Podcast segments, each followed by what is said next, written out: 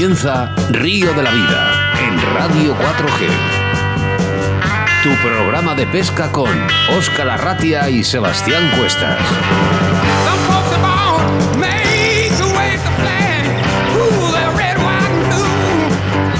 Buenas tardes y bienvenidos a Río de la Vida. Mi nombre es Óscar Arratia y es un placer, como siempre, acompañarles durante esta hora de buena pesca a través de la radio, en un programa en el que un 3 de enero del año 2019 nos embarcamos en esta locura radiofónica y que cada día suma más oyentes. Daros las gracias por estar como cada jueves entre las 7 y las 8 de la tarde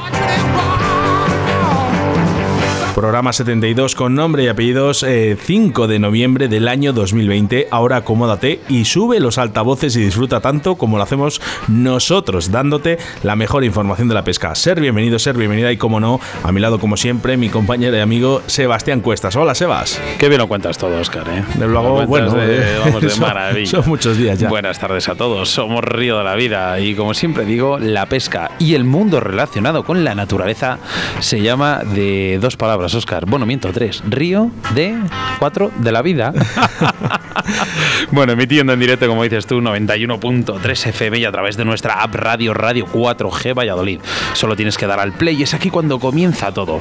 Muchas gracias por confiar en nosotros y hacer posible que Río de la Vida sea el programa de pesca más escuchado a nivel nacional y bueno, sí, internacional, pero vamos, que ahora mismo cruzas el charco, le das al play y nos escuchan, ¿eh? En diciembre salen las estadísticas y vamos a por todas, ¿eh? Queremos ser el programa más escuchado ¿eh? de la radio. Venga, pues arrancamos con motores porque da comienzo Río de la Vida.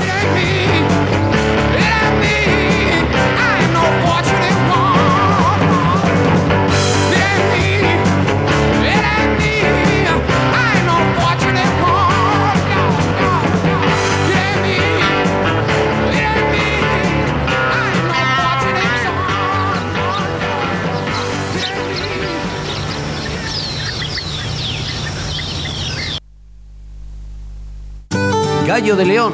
Sí, en www.moscasdeleón.com. Nuestro fuerte es la pluma de gallo de león, seleccionada visitando a los criadores del Valle del Curueño. Además, en su web podrás encontrar su colección de moscas y ninfas nacidas y probadas en los ríos de León. Toda una garantía de éxito. www.moscasdeleón.com. También podrás encontrar el mejor material de montaje para tus moscas y streamers. Envíanos un WhatsApp o llámanos al 699 16 42 27.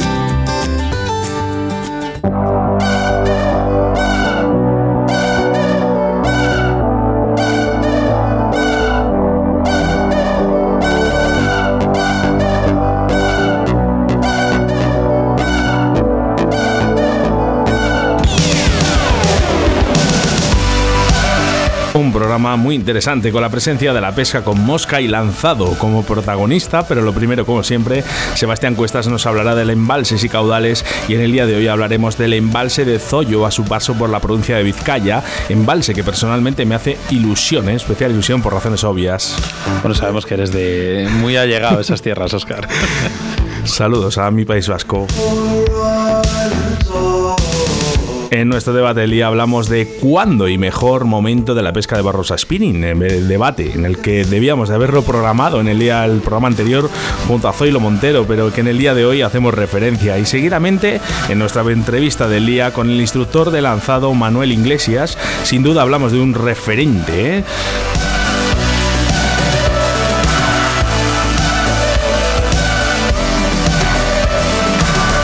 Manuel es uno de los mejores instructores y por qué no decir el mejor y no solo en nuestro país y en el que aprenderemos y a saber a cómo compensar nuestras cañas y una duda que nos existe a todos los pescadores como es la de la línea que debemos usar en cada caña.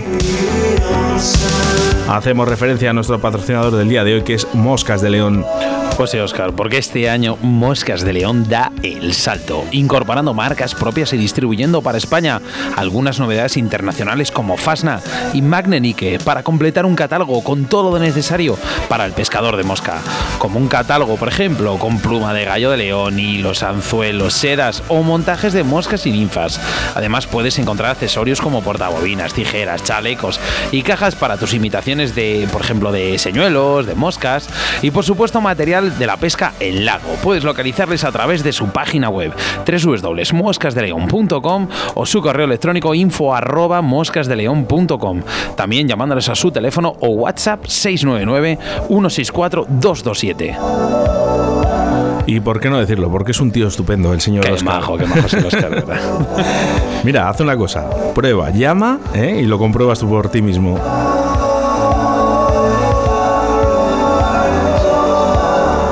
En la segunda entrevista del día hablamos con Juan Cepeda, un auténtico artesano del montaje de las cañas y donde hablaremos del arte de montaje y en el que pocas personas pueden presumir de montar las cañas como lo hace nuestro amigo Juan Cepeda. Los colaboradores habituales ya de Río de la Vida, Torno Roll, Vital Vice, Pescaoli, Riverfly, Cañas de Galera Alta, la autovía del pescador JJ Fishing y, como no, Moscas de León. Y recordamos las vías de contacto a través de nuestro número de WhatsApp en el 681072297 y en el que ya recibimos mensajes y saludamos a nuestros amigos que nos escuchan desde Chile, ¿eh? más concretamente en Patagonia. Gracias, ¿eh? no puedo decir otra cosa. Y que además durante toda esta semana nos han llegado sus mensajes. Eh, un saludo. Sí. Oye, te voy a decir una cosa, Oscar. Nuestros, nuestros patrocinadores son auténticos, ¿eh? Los mejores. Auténticos. Oye, un saludo para Mario de Patagonia, que siempre nos escucha desde allí.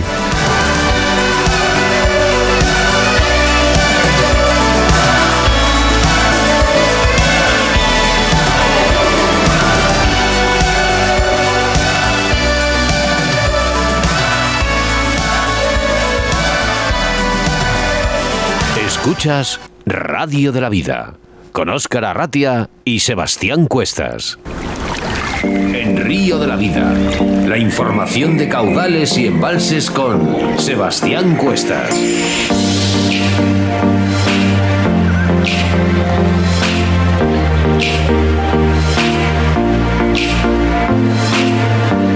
En nuestra sección de embalses y caudales hablamos del embalse de Zoyo, a su paso por la provincia de Vizcaya.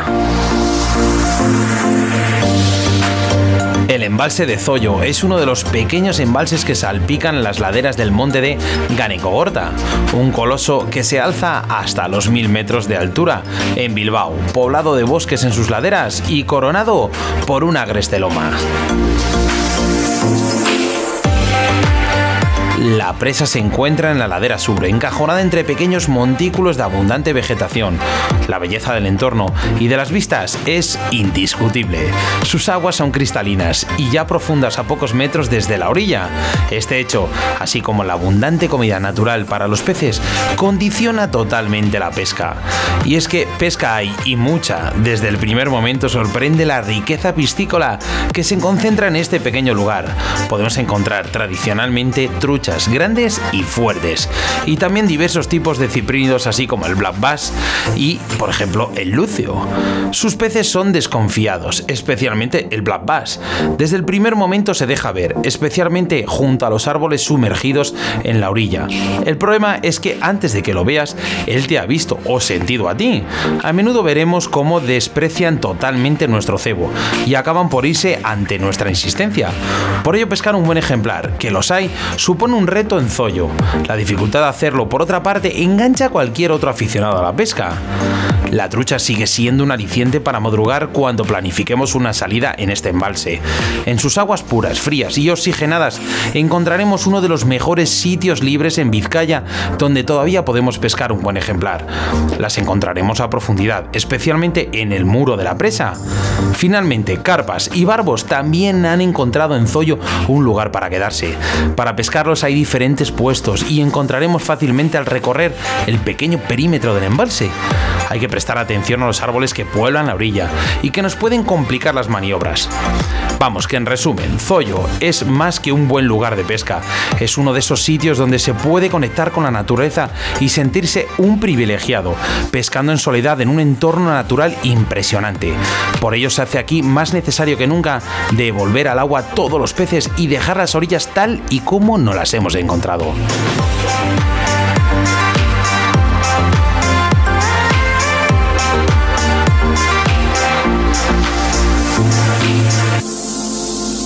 Río de la Vida, tu programa de pesca en Radio 4G.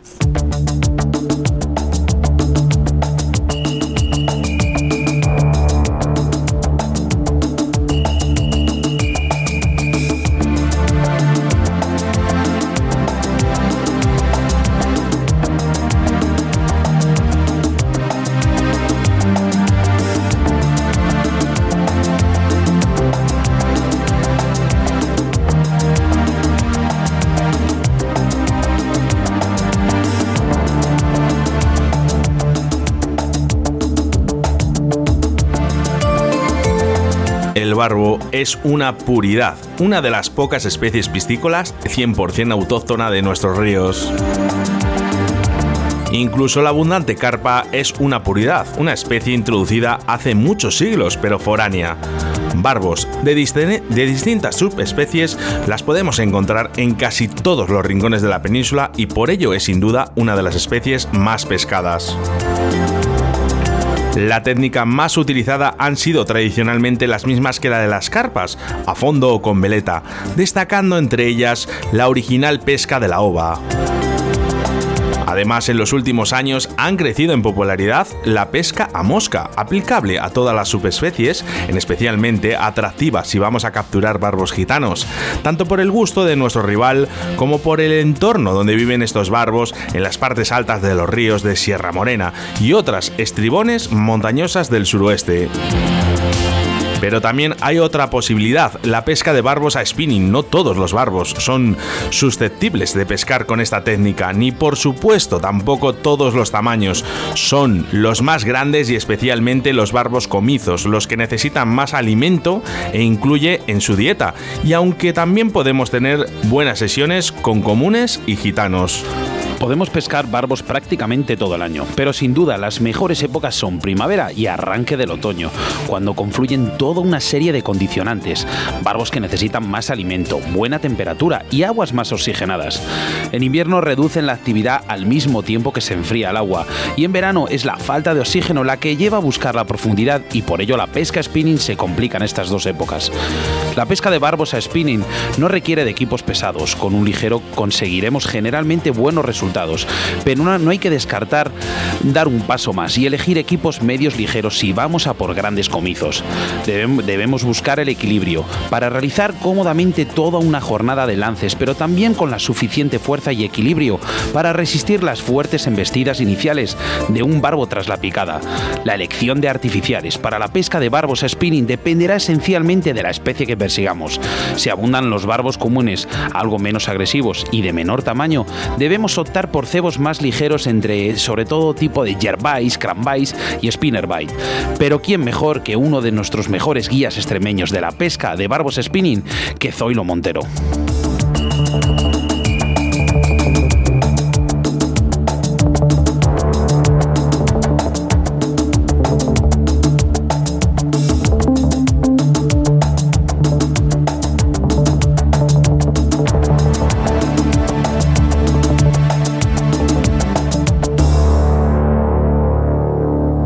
Río de la Vida, con Óscar Arratia y Sebastián Cuestas. En Río de la Vida te ofrecemos nuestro invitado del día.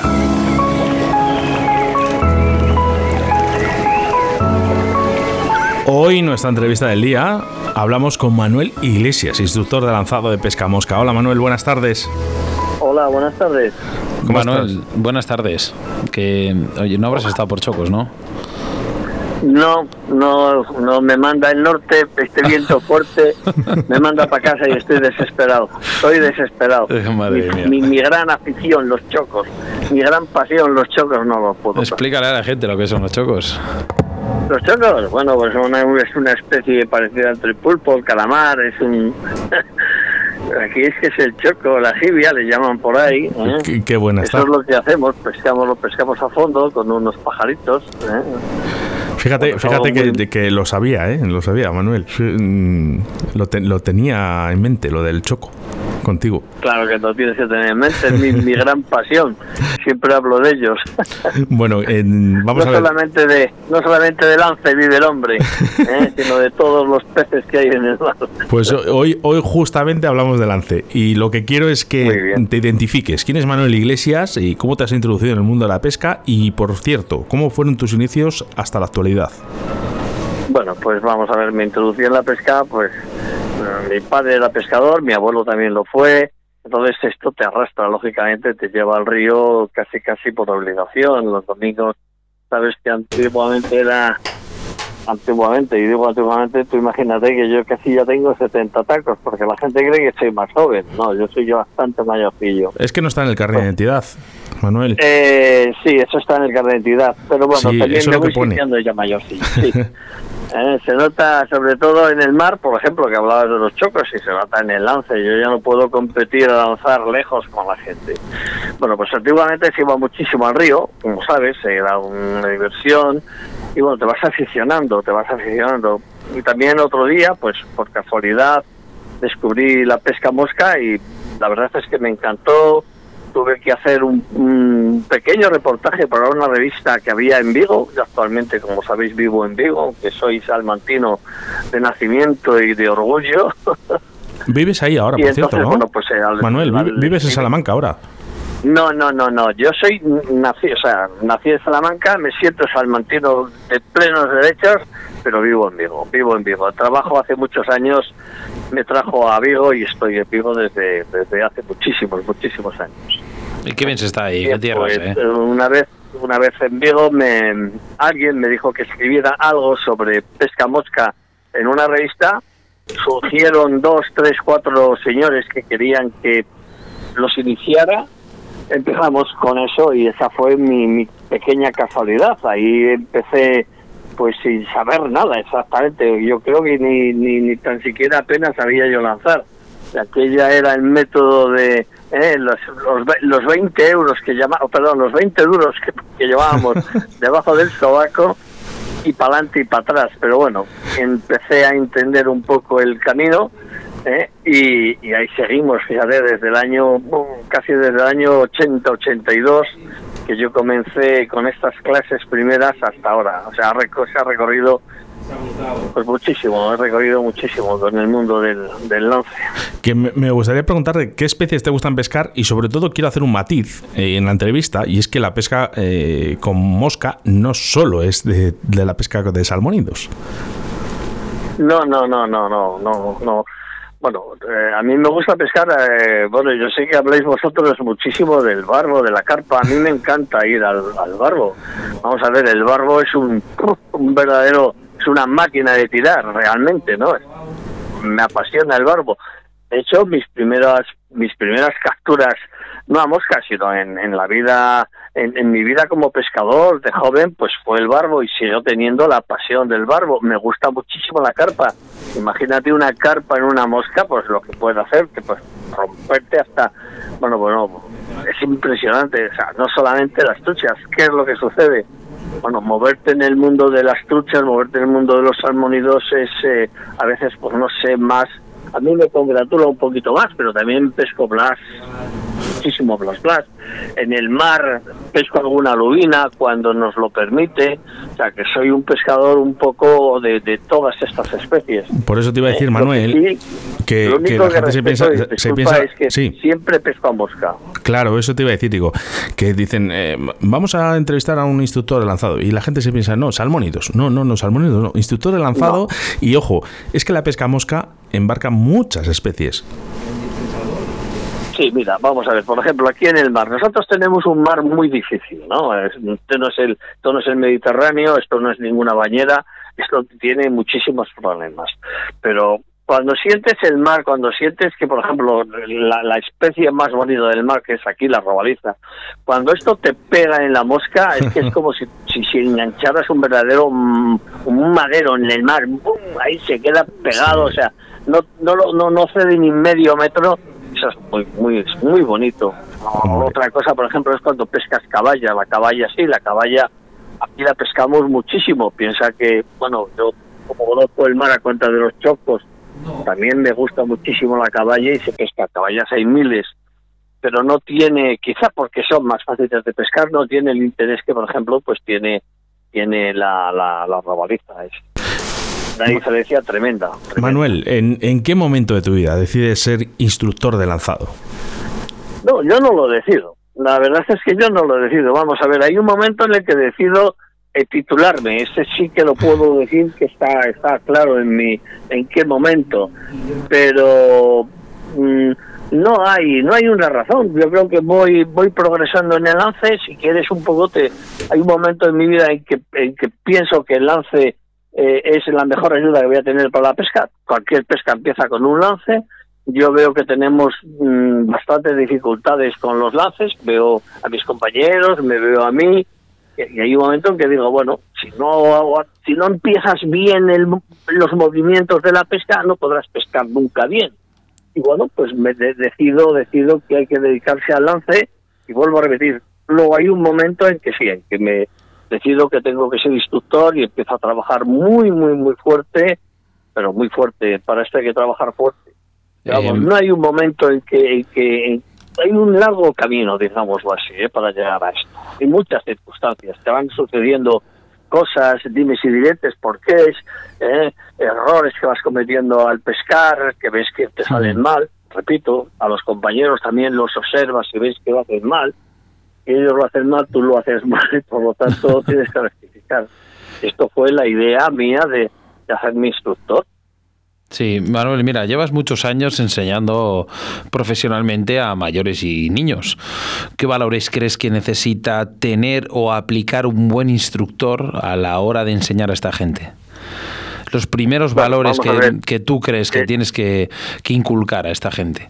Bueno, vamos a ver, esta es una pregunta que tiene, mm, digamos, un doble filo. Primero, ¿qué es lo que tiene que tener un instructor? Lo primero que tiene que tener es respeto hacia la persona que va a enseñar o si quieres también de vuelta, la persona que, que, que, va a ser enseñada, el alumno también tiene que saber respetar eh, al, al, al, monitor, pero sobre todo tú como monitor debes respetar, saber que esa persona que está ahí tiene una ilusión, tiene unas carencias, confía en ti y eso merece, vamos, solamente yo cuando veo que alguien viene pues desde la otra parte de España de la otra parte de, de Europa, por ejemplo, ¿no?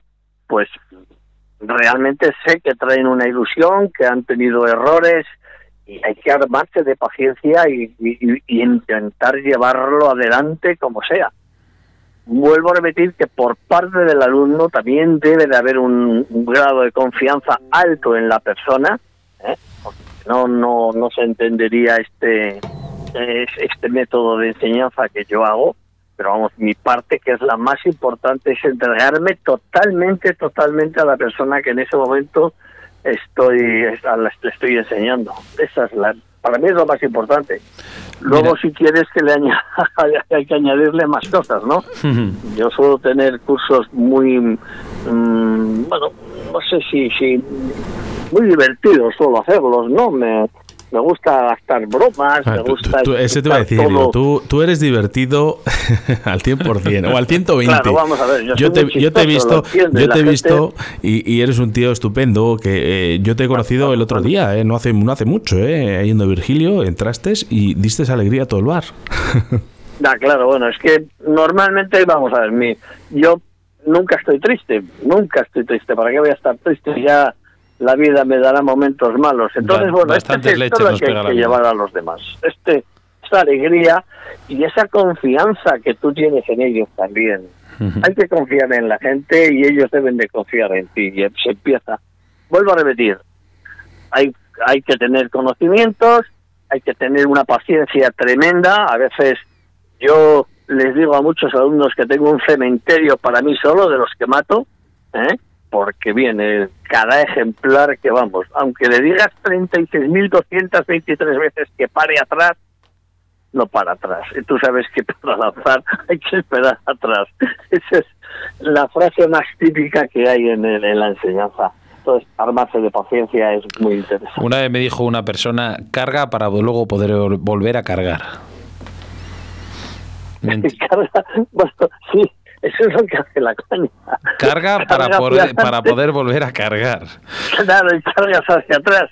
Eso es, o sea que, lo, lógico en, en, Vamos a ver, la carga es, digamos, es importantísima en, en la en la en lo que es la pesca mosca, o sea, en lo que es el lance. Sí. Pero bueno, yo no quisiera entrar si quieres que entremos en tecnicismos, entramos, pero yo no, no vamos, no pretendo ni Mira, menos antes de entrar en tecnicismos, vamos a intentar meter un poquito de, de, caña en el tema de esto, sobre todo a nuestros oyentes que nos están escuchando.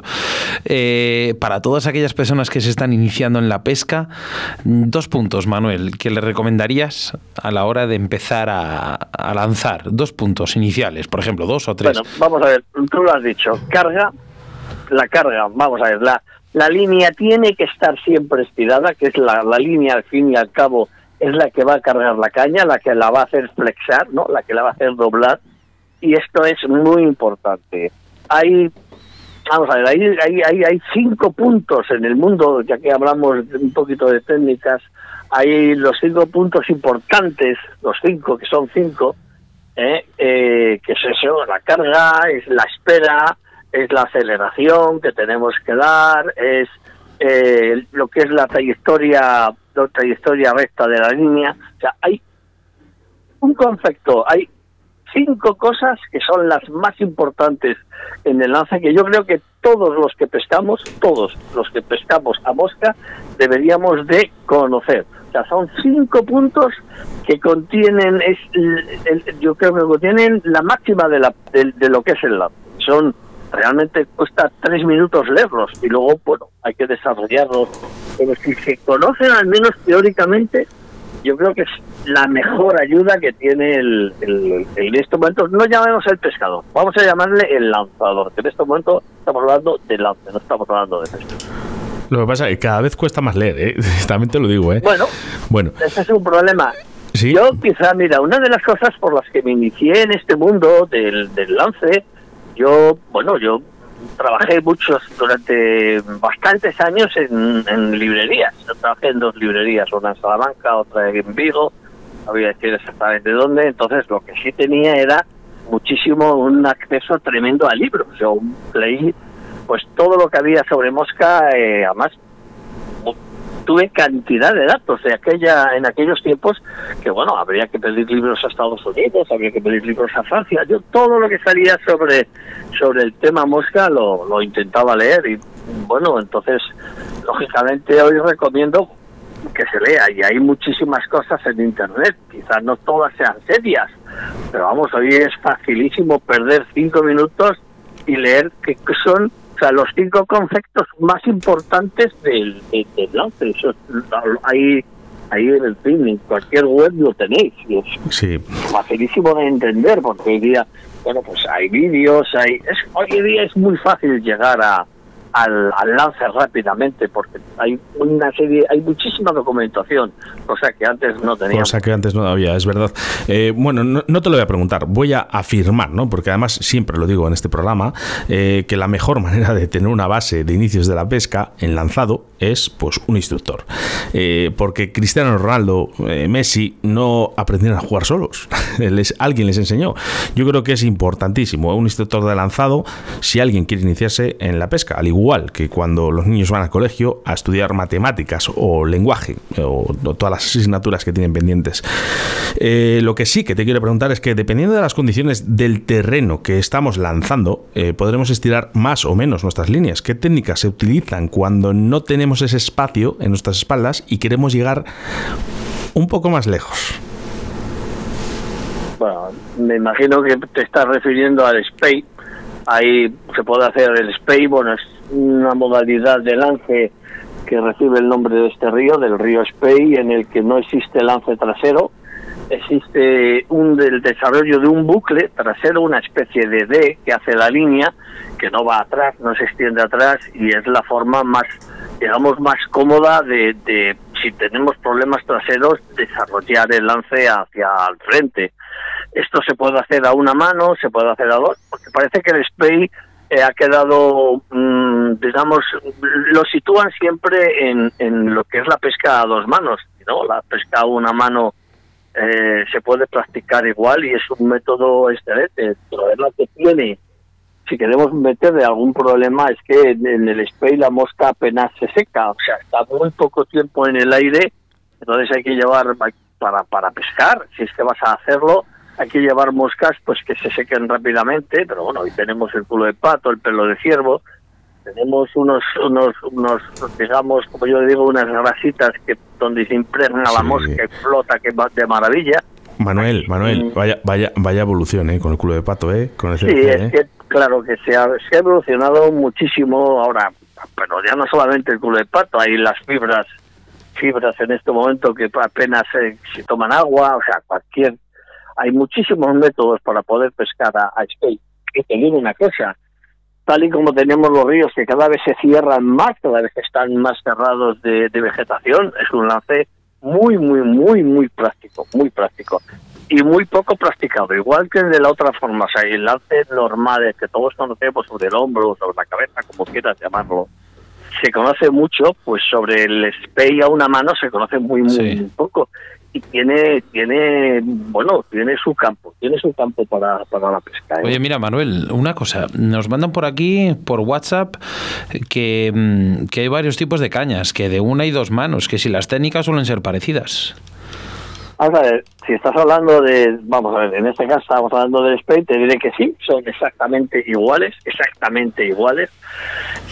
Y si consideramos la caña entre la- yo lo que es ya para para para el lance normal mm, es que son exactamente igual. Uno utilizas dos manos y el otro utilizas una mano. Piensa una cosa, simplemente está la longitud de las cañas. El movimiento de una mano es un poco más amplio, el movimiento de la caña de dos manos es más es más pequeño, puesto que es más larga la es más larga la caña, pero es que es que vamos a ver los principios prácticamente son los mismos, o sea, es exactamente igual. Quien aprende a pescar a una mano tiene la carrera de las dos manos eh, comprendida y hecha, y el que aprende a pescar a dos manos tiene, tiene una mano fácil, o sea, van paralelas. Oye, mira, también a mayores nos preguntan el tipo de líneas, qué líneas son las recomendadas para iniciarse en el mundo del lanzado de una y dos cañas. De una y dos manos se da. Sí, ¿No? de una y de dos manos. ¿Qué, qué tipo De líneas son las recomendadas? Perdona, vamos a ver, te voy a ser muy sincero en esto. Vamos a ver, hoy el mundo, vamos a ver. Yo antes hablaba mucho de la mosca, ¿no? De la mosca, que funcionaba, que funcionaba. Yo para mí el secreto de la pesca en estos momentos en el mundo es las líneas. O sea, las líneas son capaces de hacer casi todo, ¿de acuerdo? Casi todo. Si quieres que se hundan, se hunden. Si quieres hacer larga, tienes cuerpos largos. Si quieres presentaciones eh, eh, elegantes y finas y discretas, tienes tienes puntas muy finas. Y, Sí. Se puede hacer todo. Las líneas se ocupan eh, un mundo tremendo. Pero para aprender, para aprender, yo siempre he dicho, para aprender una línea de cabeza corta, de cabeza corta, y un poquito más pesada de lo que la caña admite. Por ejemplo, O sea, para que Vamos a- cargue, ¿no? Se llama sobrelinear un poco, sobrelinear un poco la caña. Si tú quieres una caña de 5 para aprender a, a lanzar, es mejor que utilices una 6. Si quieres aprender a lanzar mucho más rápido, que sea una WF. Si quieres aprender más rápido, bien engrasada esa línea, ¿de acuerdo? Y sobre todo, paciencia y mirar, ver, entender tu- tu- tus movimientos. No hay nada mejor que verse ¿eh? para que puedas aprender a lanzar por ti mismo. O sea, veces tú y yo, me alegro que lo digas. Pues muchas, muchas gracias, un- eh, Manuel. ¿Perdón? Que muchas gracias por los consejos. Nada, eso es lo que hay. Lo Bueno. mejor es verse y, y pescar en corto, o sea, pescar con una línea corto. En fin.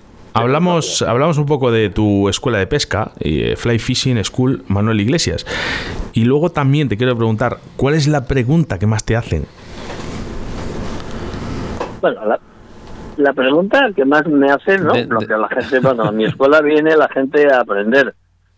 ¿Qué sucede? Bueno, me han encasillado de alguna manera en, en lances largos, ¿no? En, en lanzar algo, como dice allí, más allá de los 30 metros. Y la gente lo que me, me pregunta es cómo puedo hacerlo. Y hay una, es muy simple, o sea, vamos a ver, hay unas técnicas eh, que yo se las, se las digo a todo el mundo, pero hay luego también detrás de todo esto hay una serie de prácticas que tienen que hacer. Vamos, la pregunta para mí, preguntas, no es que me suelten preguntas si necesitan o no no, no, no, la gente no suele hacer preguntas. Las preguntas las estoy haciendo yo para saber si se va dos, entendiendo dos más, este dos- dos más dos son cuatro, Manuel, pero para multiplicar necesitamos algo más. Bueno, ahí- vamos a ver, yo en lance, yo creo que hay que simplificar mucho las cosas. Entonces, bueno, hay que irle muy despacio. El, el- el cliente tiene que ir comprendiéndolo todo, todo, todo. Y si tiene alguna pregunta al final, posiblemente sea alguna pregunta que, que no le ha quedado clara. Movimientos, Sí. esperas, eh, en fin.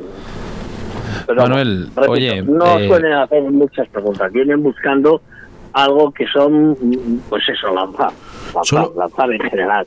Y lanzar contiene cientos y cientos de preguntas, pero bueno, que poco a poco se van solucionando. Solo una cosa, Manuel, y, quiero que me lo digas un poco eh, rápidamente. Eh, ¿Qué es mejor? ¿Un instructor de lanzado o cambiar de caña? Porque eh, hemos llegado a una evolución de cañas que nos estamos gastando 500, 600, eh, nos gastamos en carretes, en líneas, y no sé, yo mi opinión, no sé si será la tuya, es a lo mejor gastarme el dinero en un instructor y aprender a, a lanzar con mi caña, no gastarme más dinero en una caña que voy a seguir lanzando igual. Bueno, la caña va a repetir siempre lo que tú le mandes a hacer, en una palabra, y ese es el problema. Cambias de caña, cambias de, de, escenario, cambias de línea, cambias de... Como no sepas lanzar, no vas a lanzar. Yo no voy a decirte que vayan a un, instructor o que vayan a un instructor. Pueden tener amigos que les ayuden. No, no, no. Yo, no he dicho. Yo, no he dicho eh, tiene que tener una base. Te digo, Es, mi opinión, no, no es eh, lo que tú has dicho. Eh. Lo he dicho yo, ¿eh? para mí tienen que tener una base. Después se puede buscar la vida con los amiguetes, a lo mejor les saben eh, le instruirán mejor o peor, pero desde luego repito una cosa, o sea, el cambio de caña, el cambio de línea no les va a aportar absolutamente nada, van a seguir si se mueven la muñeca, cualquier defecto que tenga lo vas a seguir haciendo de la misma forma, exactamente igual. Eh, nunca nunca la caña fue el problema para el lance, nunca. Manuel, cuando estuvimos hablando por teléfono, eh, ¿te acuerdas que te comenté que te íbamos a soltar una pregunta? Y te la voy a soltar. y sabes que en Río de la Vida nos encanta indagar en la vida personal de nuestros entrevistados. Cuéntanos un momento en tu vida como instructor de pesca que te haya quedado grabado en el recuerdo, por favor. Bueno, vamos a ver. El peor te lo conté. Alguien que se me coló en la escuela y no venía a aprender a lanzar, venían a otras cosas, escondidos. Pero bueno, quizá la, eh, los momentos... Eh, yo, yo, Oscar, yo, tiene que contar por detrás. No, yo, yo, ay, no, yo, no, no, yo es muy gordo, es muy gordo. Ya Vamos lo a ver, sé, pero... lo puedo decir, nadie se va a desvergonzar. Bueno, pues o sea, yo he eh, tenido, se me metió en la escuela una pareja que no venía a aprender a lanzar, era una parejita, imaginaros a lo que venían. Al casting. por la mañana cuando los trataban de despertar nunca se despertaban. La hora de comer era la hora de acostarse. Más claro, agua. Pero ese recuerdo no queda en mi escuela, queda, quedan otros, quedan, por ejemplo, otros mucho más bonitos. Por ejemplo, tengo un recuerdo precioso de un chico portugués que compite y que, bueno, quedó el, eh, vino vino un día entero con una ilusión tremenda para, para, para lanzar en un campeonato del mundo quedó muy, muy, muy bien clasificado. Fue el único que cogió peces en ese campeonato en lago porque hacía distancia y pudo hacerlo. Me quedan momentos como eso muchísimo. Me queda Iván Bertier, que era un hombre con una dureza de lance tremendo y que en dos días lo puse a lanzar. Bueno, y se sintió muy, muy, muy, muy cómodo. Me queda el orgullo de haber, de haber eh, empezado a que lanzara. Eh, nuestro amigo, eh, a ver si lo digo, David Arcay, me quedan, vamos a ver, me quedan muchos recuerdos porque creo que son nueve los campeones del mundo que han pasado por, por la escuela, tengo que decirlo así, y todos pues han pasado y han aprendido muchísimo, muchísimo, muchísimo. Y de eso, es que, de eso me quedan recuerdos de todo. la anécdota esta, esta que os he contado. Yo me estuve riendo un buen rato, de Manuel, te lo digo en serio. Cuando me lo contaste, sí, pues y en ese momento estaba con Ricardo Vergaz y se lo estaba contando. Yo no, yo no me reí nada, yo no me reí nada porque lo pasé realmente mal, porque contar la historia anterior, cómo me llamaban esas personas para que, bueno, o sea, parecía que venía un campeón del mundo a, la escuela y luego lo que venía el tío era hacer su vida y escaparse de, su ciudad para poder estar con aquella mujer. Claro, bueno, oye. siempre en tu recuerdo y en... no cuento. Bueno, Manuel, oye, eh, en Río de la Vida estamos más que encantados eh, de, haberte podido entrevistar para nosotros y bueno, bien lo has dicho, nos veremos pronto en ese curso que vas a realizar. Ahí estaremos los dos y yo creo, creo que Oscar y yo vamos a, llevar unas cámaras, si es posible, un poquillo y estar ahí cinco minutos grabándote para poder sacar algún, algún cachillo en nuestro Río de la Vida televisión. No sé si, si te interesa o no te interesa, pero nosotros estamos encantados de, estar contigo. Problema, no tenéis ningún problema en grabar. Vamos a ver, yo si le he explicado a mil personas cómo se lanza, no tengo ningún problema. Más que, más que grabar la intención del lanzado, Manuel, es grabarte a ti como persona y un poquito como entrevistado de Río la Vida, no por otra cosa. No hay ningún no hay ningún problema, no hay ningún problema. Lo que espero es poderlo hacer porque eh, y, queda ir a pescar chocos, ¿eh? bueno, ya le he dicho a alguien, lo has pronunciado tú, ¿verdad? Que se mm. venga, que se venga a pescar chocos. ahí nos vamos. ¿Sabes lo que pasa? Que ese, se apunta también a un bombardeo. Y además, el tío. Perdón, no solamente, no solamente a pescarlos, sino a comerlos después, que es un plato muy eh, Eso sí que es verdad. ¿Eh? Bueno, Manuel... Eh, Esos cefalópodos son muy ricos. Muy, ricos, efectivamente. Bueno, pues eh, muchísimas gracias por estar en los micrófonos de Río la Vida. Enseñarnos un poquito más de tu vida, conocerte un poquito más, eh, que ya no solo a nivel de redes sociales, ¿no? Verte lanzar ahí esos lances eh, impresionantes o casi, yo creo que imposibles, ¿no? Para muchos, pero agradecerte al 100% que, que has estado aquí. Muchas gracias, Manuel. gracias a vosotros, ¿eh? Y buenas tardes. Buenas tardes. Escríbenos un WhatsApp a Río de la Vida 681 07 22 97.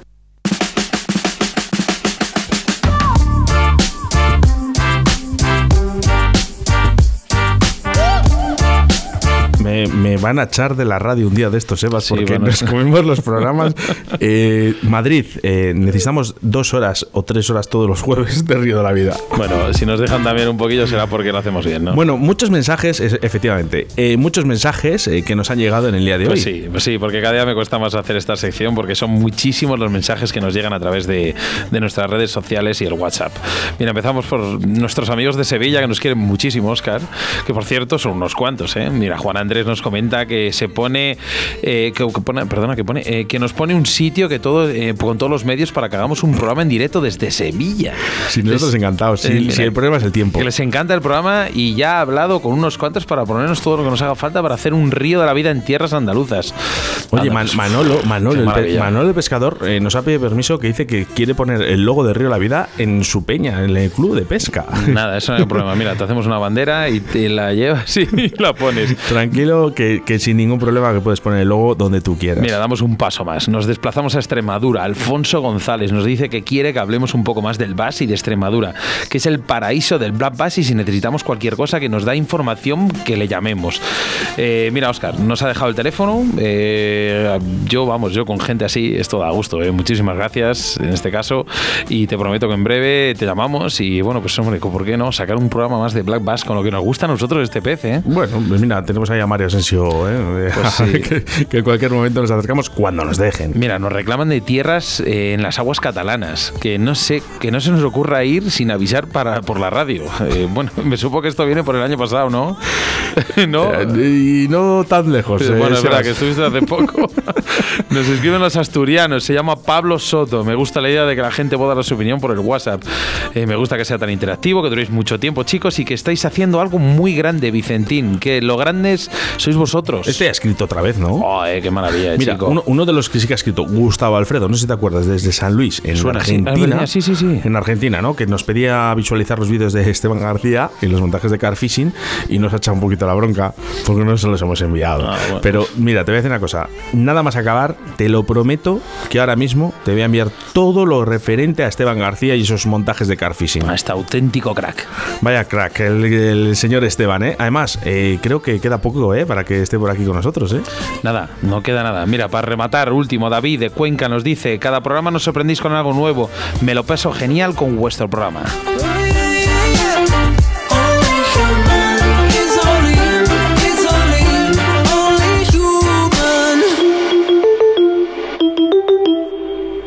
En Río de la Vida, con Sebastián Cuestas.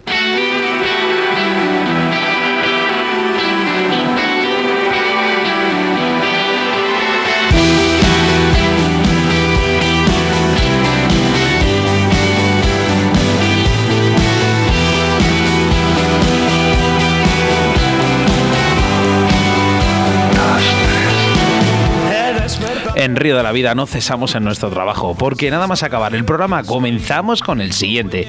Y es que el jueves, día 12 de noviembre, tendremos en los estudios de Radio 4G a nuestro micólogo Rubén, ¿no, Oscar? Porque nos hablará de, este, bueno, de este gran programa, de este gran documental que estamos preparando el aquí. El vicepresidente eh, de, la, de la Asociación Vallisoletana de Micología. Sí, sí, sí. Y viene desde Montemayor. Este tío. Este es pilota, ¿eh? Este es un crack, este es un crack, ¿eh? pilota, pilota. Bueno, pues nada, no os perdáis este programa, porque aparte también en nuestro rincón del oyente tendremos a nuestro también micólogo aquí principal, también Jesús Martín, y a la presidenta de la asociación de ISCAR, la que ha promovido y financiado este documental de Río de la Vida, ¿no? Claro, bueno, hay que decir a las personas que durante toda esta semana y la anterior estamos trabajando para un documental nuevo de Río de la Vida en el que hablamos de micología, ¿no? Eh, muchas gracias al Ayuntamiento de Iscar y muchas gracias a la Asociación de Iscar por apoyarnos y, contratarnos en este espacio que ayudamos un poquito a la micología. ¿Qué es lo que pues vamos a hacer? Pues enseñar a la gente a lo que es la micología, a las setas, a las setas que tenemos aquí en el día de hoy.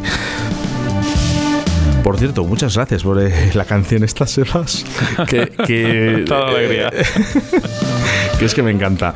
Bueno, hacemos referencia a uno de nuestros patrocinadores de estas eh, semanas eh, con motivo a ese programa que estamos probando y en este jueves, ¿no? Y esto es Moscas de León.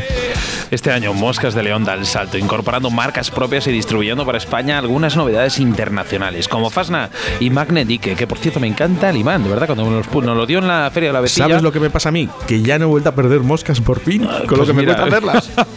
Qué bien, bueno, pues nada, mira, aquí a Moscas de León puedes localizarse a través de su página web, www.moscasdeleón.com, su correo electrónico info arroba moscasdeleón.com, su teléfono o WhatsApp 699 164 227. Ahora, en la segunda entrevista del día, hacemos referencia, eh, llamamos al gran montador de cañas Juan Cepeda, reconocido por los mejores pescadores de mosca como uno de los mejores montadores, y no solo de nuestro país. Es un honor tenerlo con nosotros hoy en Río de la Vida. Hacemos la llamada mientras escuchamos buena música de Izal y enseguida estamos con todos vosotros. Del envoltorio, de la inutilidad, del peso muerto de este cuerpo descarnado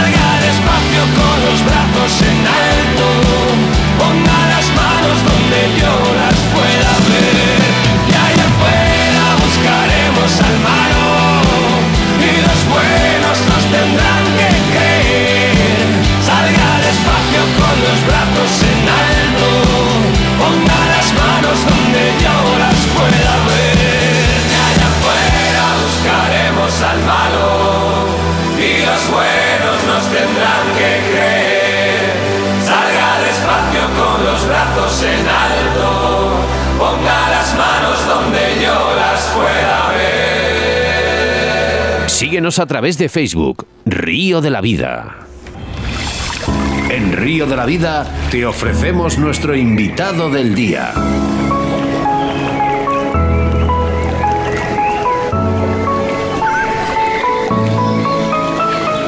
En los micrófonos de Río de la Vida recibimos a Juan Cepeda, un auténtico artesano en el montaje de cañas de pesca. Buenas tardes, Juan.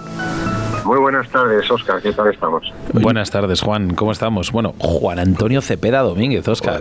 todo un artesano en el montaje de, cañas. Te iba a comentar, Juan. Digo, Juan, Juanín me da lo mismo, como, como mejor como mejor os venga. ¿Sabes lo que pasa, Juan? Que cuando hablo con Rafa y toda esta gente del mundo de la competición, es nadie te llama Juan Cepeda, te llaman Juanín yo como nosotros no tenemos confianza como ellos, pues no sabemos si llamarte Juanín o Juan.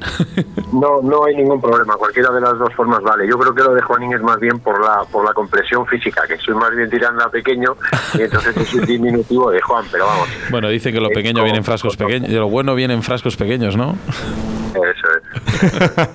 bueno, el, el, tema está es eso, lo que dice Sebas, ¿eh? pequeño a mejor en estatura, pero grande en, en, en, lo que es la artesanía, en el montaje de cañas. Eh, lo que sí que te quería preguntar, ¿cuándo decidiste a empezar en este arte del, del montaje? Bueno, pues mira, esto fue un poco casualidad un poco no, bastante casualidad. Eh, eh, bueno, lo he contado alguna vez, la famosa crisis, yo dejé de trabajar en 2010 y empecé haciendo empecé haciendo pequeños arreglos, pequeños arreglos de reparación para las tiendas, cambiar anillas, tramos rotos y poco a poco, pues bueno, fui avanzando en el, en el mundillo este, ¿no? Del montaje de cañas. Eh, cuando me quise dar cuenta tenía la casa llena de cañas para reparar. Eh, que si roturas, que si cambiar anillas, que si, bueno, una locura. Y bueno, y ya te digo, fue poco a poco, no fue algo que pensara voy a dedicarme a esto y ya, no, fue algo que surgió, que, que fue poco a poco y lo que te digo, hasta que empecé a tener un montón de cañas por aquí que ya no sabía ni de quién eran y, y así surgió el tema. Bueno, de ahí, de, de, de pasar de montar anillas, de, a ver, cuando hice la primera caña igual había cambiado ya 500 o 600 anillas. O sea que fue una cosa que no fue premeditado decir voy a dedicarme a esto. No, esto fue algo algo de, de- de- bueno pues, pues pues pues de casualidad y temporal. Tampoco pensaba dedicarme a ello, pero bueno así fue. Pues fíjate, ahora uh, reconocido, ¿eh? no, no solo en España, ¿eh? lo tengo que decir. Sé que tú no lo vas a decir, lo digo yo. Eh, Juanín, ¿qué materiales son necesarios para esta profesión? Y aprovecho a una de las preguntas que nos hace Manolo desde Linares, eh, que acaba de empezar a montar cañas. Sí.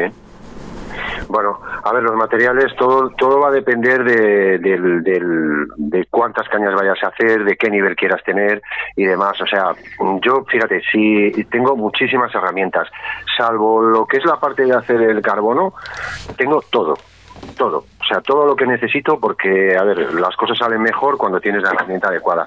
Y entonces ahí en el tema de herramientas eso. Pero bueno, para alguien que empieza son cuatro, cuatro herramientas básicas. Tampoco le hace falta más. Porque me imagino que compre el portacarretes hecho, el corcho hecho y bueno, es eh, simplemente tener unas, unas limas, una, una pequeña sierra por si le hace falta, luego tener la mesa de anillado y, y poco más. O sea, son cuatro herramientas muy básicas para un nivel de, de iniciación y de empezar, porque luego, bueno, pues, pues, pues, pues si quieres avanzar más necesitas más. Entonces, Sí. básicamente es eso.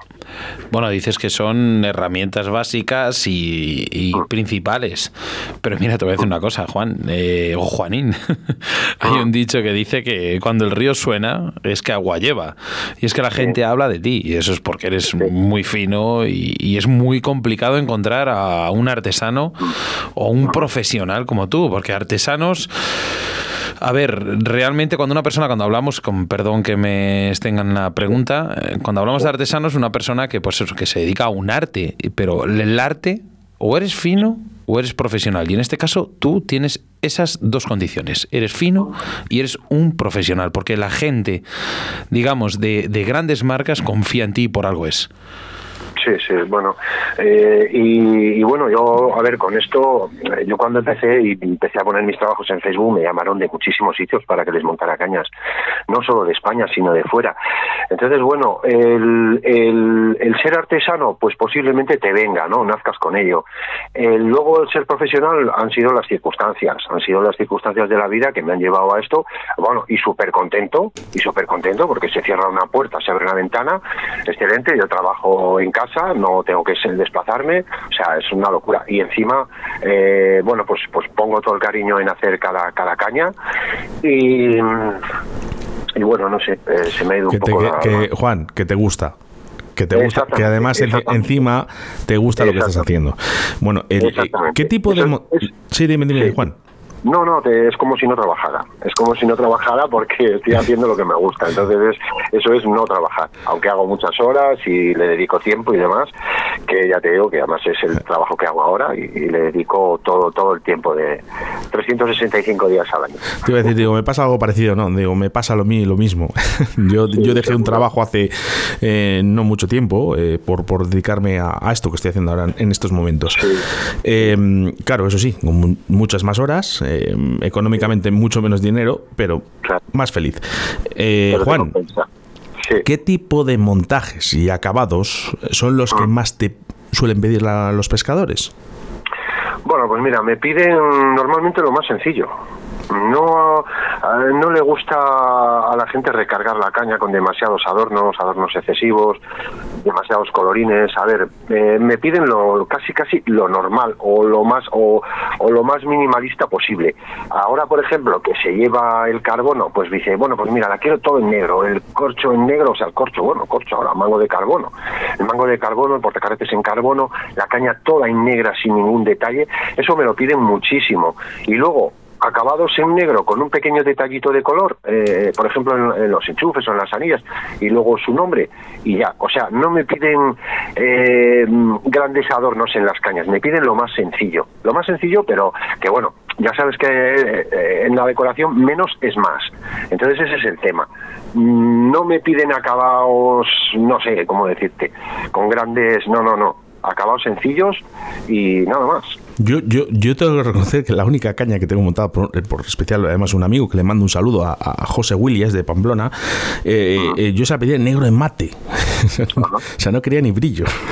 Sí, sí, sí. Porque eh, una etapa de mi vida en la que dije, digo, no, los brillos molestan para, pueden dar Bueno. reflejos a las truchas. Bueno, nuestras movidas, Juanín, que, que ya sabes que, que me imagino que, que a, ti te explotarán, ¿no? A este tipo de cosas. No, Juan, ¿por qué esto, lo otro?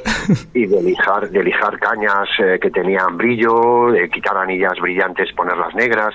Bueno, sí, yo creo que todo eso son, son paranoias, son cebollamientos que tenemos los pescadores. que- que que lo- al final no es tanto. Te lo ¿eh? aseguro, te lo aseguro. Ya, ya lo sé. Al final el- es lo que dices tú. Bueno, el, el- oye, sobre el tema de, de- de los modelos de más solicitados por las personas, eh, hablamos de medidas de cañas, ¿eh? ¿Cuáles suelen ser? Pues mira, para seca 9.6, sin duda ninguna. 9.5, 9.6, sin duda. O sea, eh, cañas de 9 pies apenas apenas llevo años sin Qué hacer. pena. Bueno, ahora estoy haciendo una, pero es pálago. Pero llevo años sin hacer cañas de 9 pies. 9,6, 9,5. Y para ninfa, a partir de 16. 16, 18 y 11. ¿Cómo- Esas son las cómo- medidas básicas. Hemos evolucionado, Juan. El- Mucho, el- la, mucho, la caña, la caña por excelencia ha sido siempre una 9 pies, línea Sí. 4, línea 5. Vamos, eh, Sí, sí, esto me lo contaban mis, mis antecesores, Claro, mi tío, claro. el señor retrógeno. La Sí, 9, sí. la 9 pies era algo, vamos, ahora ya no, ya hemos cambiado a, a las 9.6. Bueno, yo creo que afortunadamente, afortunadamente, porque bueno, nos da mucha más, mucho más abanico, nos, nos Es lo que permite. quería decir yo, la 9.6 te Claro. permite abarcar el triple Claro. de posibilidades, incluso casi hasta Claro. pone- poder ponerte a pescar a ninfa. Claro, sí, sí, sí, puedes pescar a Nifa perfectamente y lo bueno que tienes es que, eh, porque a mí la gente al principio me decía, joder, es que igual con una 9.6 igual pierdo precisión, o sea, yo cuando No, empecé a pescar con 9.6 me parecía increíble lo que podía hacer esa caña, digo, Hay sí, gente que precisa. pesca con cañas de 10 pies a mosca, ¿eh? Mm, Yo ahí ya no lo recomiendo. Ya, ya lo mismo que veo en la medida 9.5, 9.6, la veo superior para, para pescar a mosca. A 6, a- o sea, a 10 pies ya no, ya no es lo mismo. Ya no es lo mismo porque ya es ese trocito más, es esa palanca más, es ese golpeo más. Y es luego la muñeca. A pesar de que ahora las cañas son muy, muy ligeras, eh, ya a 10 pies no es lo mismo que 9.6. Hay un, le veo una gran más, carga diferencia. más, sí, es verdad, tienes razón. Le veo una gran diferencia, no es lo mismo, puede ser para, para un rato, pero para todo el día no veo las 10 pies. O sea, de hecho las 10 pies eh, ahora es una caña que no se no te la pide nadie, porque una 10 pies es larga pa' seca y corta pa' ninfa. Bueno, esto es mi opinión, que Eh, bueno, dice que es lo que más me piden y lo que más vendo. Cañas de 10 pies, apenas ninguna. Hemos hablado de los demás. Ah, Vamos a hablar de ti. ¿Cuál es tu caña perfecta? Bueno, bueno, yo tengo tengo cierta debilidad, cierta debilidad, no sé si puedo decir la marca, Puedes decir lo que quieras. puedo decir la marca es la MX, o sea, la SX95 línea 2. Línea 2, Eso es, línea 2, línea 2, como todo- qué maravilla de caña. por favor. Desde que la tengo, yo además tengo uno de los primeros, no un prototipo, ya cuando iba a salir un poco antes de salir a la venta, Alejandro, que Alejandro Viñoles, que Sí. le mando un saludo, me mandó el Blanc, Es, difícil, Juan, perdona que te corte, es difícil encontrar una caña mejor que esta, ¿eh? Pues van a tardar mucho tiempo. Mucho tiempo, mucho tiempo. Yo la he probado y es una maravilla. es- yo cuando lo probé era algo totalmente distinto. Digo, no sé qué es esto. Digo, esto es la caña del futuro. No sabía calificar después de que han pasado por mis manos muchísimas cañas, las he probado. Cuando llegué a la SX, digo, no sé qué es esto. No lo sé, esto puede ser la caña del futuro. Y yo, de hecho, Muy ya bien. te digo, me preguntas por mi debilidad de caña y es esa, sin duda ninguna. No la 3, sino la, la, la SX952. Sí. Esa es mi debilidad. La 10.5 línea 2, si no me equivoco, también está, ¿no? Sí, hay 5 lineados Es, y un paso, es una embargo, pasada de caña también. No la he probado, no la he probado. Es una pasada de Luego caña. ya, mm, como en León tenemos ríos grandes, ya me- eh, en Ninfa tengo Nosotros la SX, la conocemos- 10, perdón, la 10 perdón. con- Sí, Que digo que nosotros No, las, las, las- en este caso, eh, las MX, las SX también, las conocemos por, eh, aparte, bueno, de Maxia, por, por Fran Llamas, que ha estado con ellas y nosotros pues Sí, estamos encantadísimos y bueno, me supongo que se las, se las, en este caso, no sé si se las habrás montado a Fran. No, a Fran no, a Fran no le he montado, no le he montado cañas. Le deben suministrar directamente de fábrica, creo. Bueno, pues eh, ya, bueno, lo que has dicho, la 9.5 es un cañón. Eh, Juan, eh, hablábamos antes de tipo de montajes y acabados que son los que más te piden. Sí. Últimamente la gente está muy, como muy, bien has dicho, has dicho tú antes, encebollada Sí, Bien, bien dicho. con, con los, los pomos de carbono. ¿Qué, qué- sí, sí. sí. qué ventajas y desventajas tiene este, este pomo? Bueno, bueno, pues mira, yo, yo es, pesco con él, ¿eh? Y, y no le encuentro ni ventajas ni desventajas, es otro tipo, te tienes que acostumbrar a él y ya está.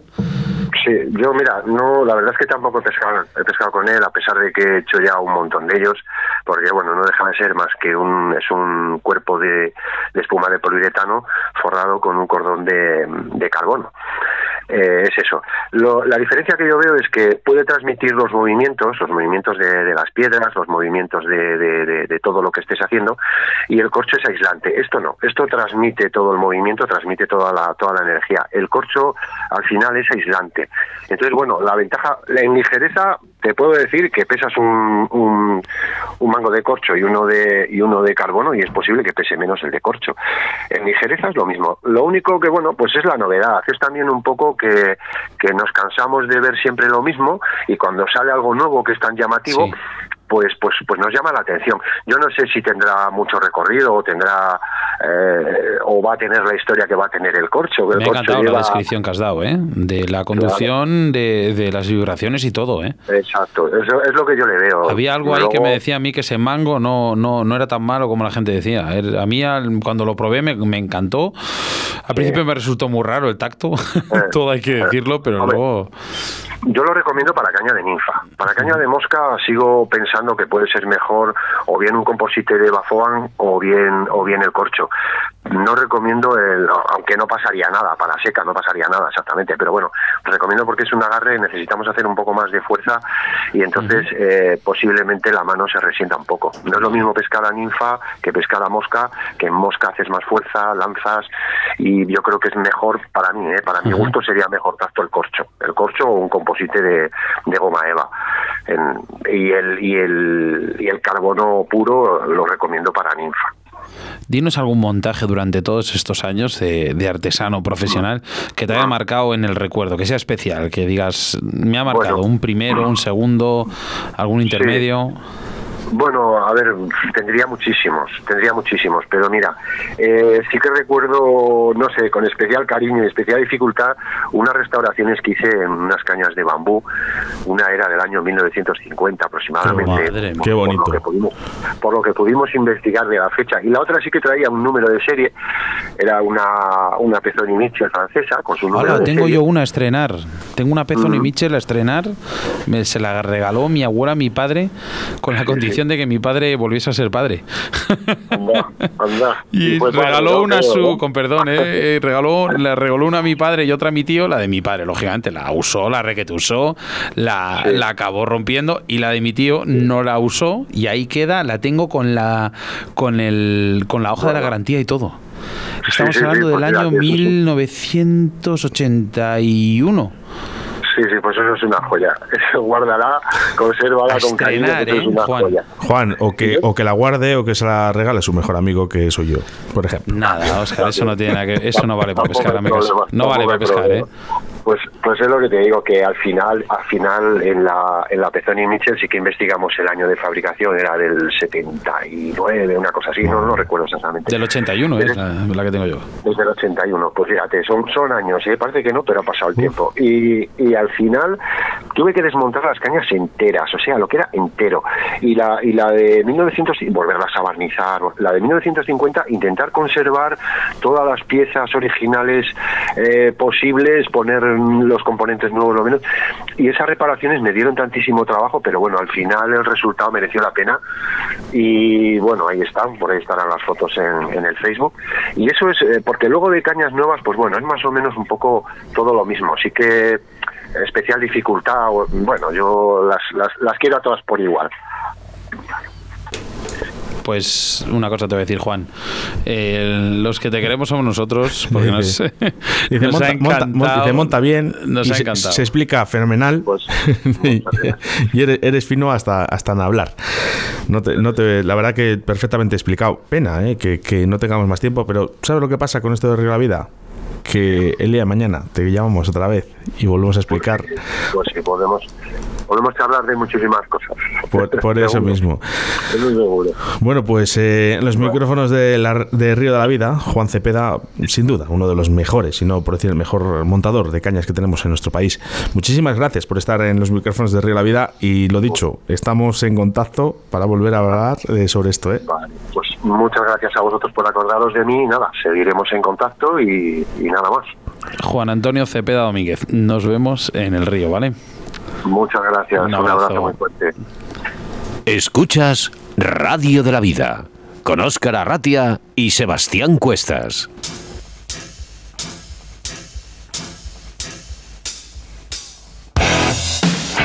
Hola amigos, soy Rubén Martín González, vicepresidente de la Asociación Vallisoletana de Micología y el próximo día 12 de noviembre estaré con todos los oyentes de Río de la Vida para hablar de esta pasión como son las setas. Os espero a todos y un saludo para todos los oyentes de Río de la Vida. En Río de la Vida seguimos trabajando nada más acabar nuestros programas, preparando y entrevistando nuevos invitados todas las semanas. Por eso tienes que estar muy atento porque el próximo día, 12 de noviembre, tendremos en los estudios de Radio 4G a un micólogo de nuestro Río de la Vida, Rubén Martín, uno de nuestros micólogos, aquí como os he dicho a la radio, hablando de lo que más nos gusta a Oscar en el monte, porque es la micología. Además esas principales diferencias y familias que existen entre las setas más famosas de nuestras tierras. Este año eh, tenemos para exportar ¿eh? en nuestras zonas, ¿eh? en otras no. Además, comentaremos el nuevo documental que estamos haciendo de Río de la Vida, eh, gracias al Ayuntamiento de Iscar, esa financiación, esas ganas que tienen de trabajar con nosotros y esas ganas que tenemos nosotros de trabajar con Carmen de la Fuente, que es la presidenta de, de aquí de la Asociación de Iscar. Y luego también en el Rincón del Oyente tendremos a Jesús Martín, ya ultra conocido en Río de la Vida, nuestro micólogo aquí, que también dará esas pinceladas al documental que en este caso eh, es, el- es uno de los protagonistas también. Solo tienes que estar muy atento a nuestras redes sociales, ¿eh? Bueno, los eh, patrocinadores de Río de la Vida, no sabes quién son, te los digo yo, ¿eh? Torno, Roll, Vital Vice, Pescaoli, Riverfly, eh, Cañas Draga de Alta, la Autovía del Pescador y Moscas de León. Este año Moscas de León da el salto, incorporando marcas propias y distribuyendo para España algunas novedades internacionales como Fasna y Magne Nike, para completar un catálogo con todo lo necesario para el pescador a mosca, como por ejemplo pluma de gallo de león, hilos, anzuelos, sedas, montajes de moscas, ninfas. Además puedes encontrar accesorios como portabobinas, tijeras, chalecos, cajas para tus imitaciones y por supuesto material para la pesca en el lago. Puedes localizarles a través de su página web www.moscasdeleon.com, su correo electrónico info arroba moscasdeleon.com o su teléfono o WhatsApp 699 164 227. Y una página web que es indispensable, ¿eh? en la que tienes que entrar www.moscasdeleon.com.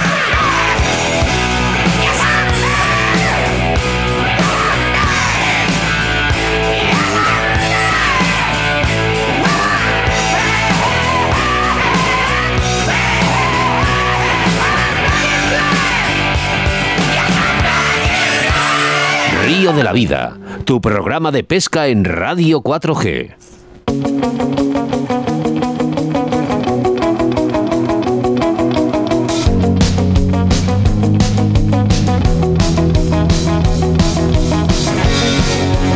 A ver, eh, ¿sabes quién me está escribiendo?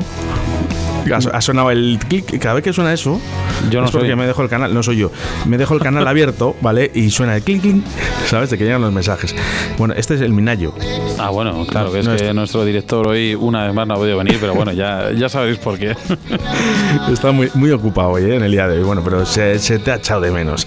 Hasta aquí, programa 72 de esta tercera temporada, muy completo como siempre, con la pesca mosca como protagonista principal, pero no podía ser de otra manera que con dos grandes de esta modalidad, como ha sido Manuel Iglesias, nuestro in- instructor de lanzado, y Juan Cepeda, nuestro artesano de cañas. En breve estará disponible este mismo programa en todas las aplicaciones de podcast posible, como iVoox, iTunes, Google Podcast, eh, Spotify, no sé. Anchor, Anchor. Sí, Anchor, FM, bueno, muchas más, ¿vale? Todas las posibilidades para que Río de la Vida te acompañe en tu vida diaria, trabajo, coche, casa y, por qué no, cuando estés en tu jornada de pesca, ¿eh? Sería lo, lo mejor.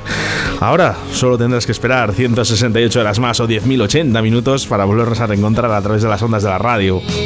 Pues sí, mira, programa 72 de Río de la Vida. Gran familia formada por todos vosotros. Aquí los invitados, patrocinadores, nuestros queridos oyentes. Y es que Río de la Vida es para mí es como la cita con la pesca. Con la diferencia que en vez de ir al río con encender una radio o vamos, la radio, la aplicación móvil que a mí me encanta, Radio 4G Valladolid, aquí no hace más. Le das un toquecito a un play, un redondel y Oscar, eh, estás introducido en un mundo llamado Río de la Vida. Por cierto, muchísimas gracias a Radio 4G por apostar por la pesca, ¿eh? que en estos tiempos tan difíciles, ¿eh? Ra- Radio 4G apuesta por lo que más nos gusta. Pues sí, que nos deja esta opción y esta alegría de, de difundir esta afición que tanto, tantas locuras nos, nos produce en nuestra cabeza. Eh, lo dicho, instructor, artesanía, Óscar Arratia y yo. Y que- Javier Pérez Sala que me está diciendo desde Madrid que a ver qué pasa. A ver. Venga, vamos a dar Un paso. saludo, Javi, eh, perdóname. Saludos desde quien te habla, Oscar Ratti, acompañado, como no, de mi compañero y amigo Sebastián Cuestas.